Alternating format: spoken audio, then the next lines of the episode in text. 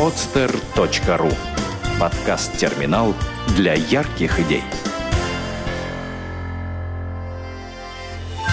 Вы присылаете тексты, лучшие из них мы озвучиваем.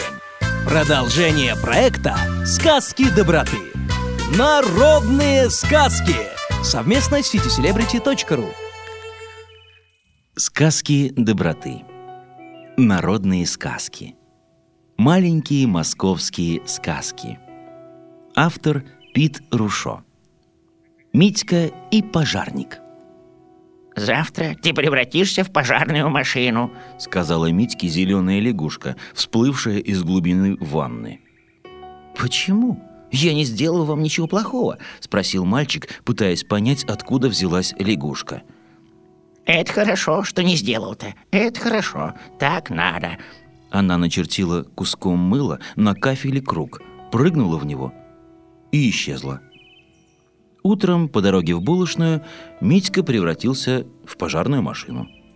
«Дела», — подумал он, заезжая в гараж пожарной команды около Арбатских ворот. «Ну, ничего, жить можно», — успокаивался он, глядя на себя в зеркало заднего вида. «Только масло надо будет поменять». И вот, когда Митька уже потушил свой первый пожар и наслушался в свободное время рассказов сержанта Иванова про то, что памятники Гоголю по ночам меняются местами, чтобы один Гоголь смог посидеть и отдохнуть, а другой постоять и размяться, когда уже стала забываться встреча в ванной, вот тогда Митька заметил на доме, рядом с пожарной частью, высоко-высоко под самой крышей что-то странное – он пригляделся и понял, что под крышей большого высокого дома натянута паутина. А в паутине кто-то бьется, но никак не может вырваться. Это попался жук-пожарник. «Наш!» – подумал Митька и выехал из гаража на ходу, выдвигая лестницу. Длинная-предлинная лестница поднималась вверх и, наконец, уперлась в паутину. Паутина разорвалась, из нее выпал жук-пожарник. Падая, он расправил крылья и полетел. Жук полетел, снижаясь кругами, и сел на тротуаре возле зеленой лягушки. Лягушка трижды свистнула, и Митька снова превратился в самого себя. «Спасибо, Митька», — сказала лягушка. «Ты спас моего друга». Я давно знала, что злобная волшебница паучиха Гунгла собирается его погубить, поймав в сеть. Пришлось ради друга превратить тебя в пожарную машину. Митька немного растерялся от всего этого.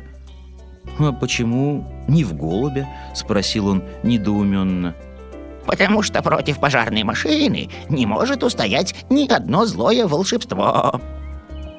«Послушайте, но вы могли бы меня просто попросить, и я помог бы вашему другу и так», — наконец возмутился мальчик.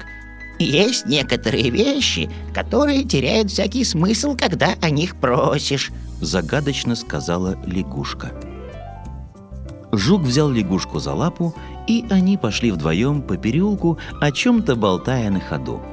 Маленький жук с красными пожарными боками и зеленая лягушка шли туда, где в сквере за бульваром сидел бронзовый гоголь, где тележка мороженщика белела на горячем асфальте, и из открытых окон слышались музыка и смех.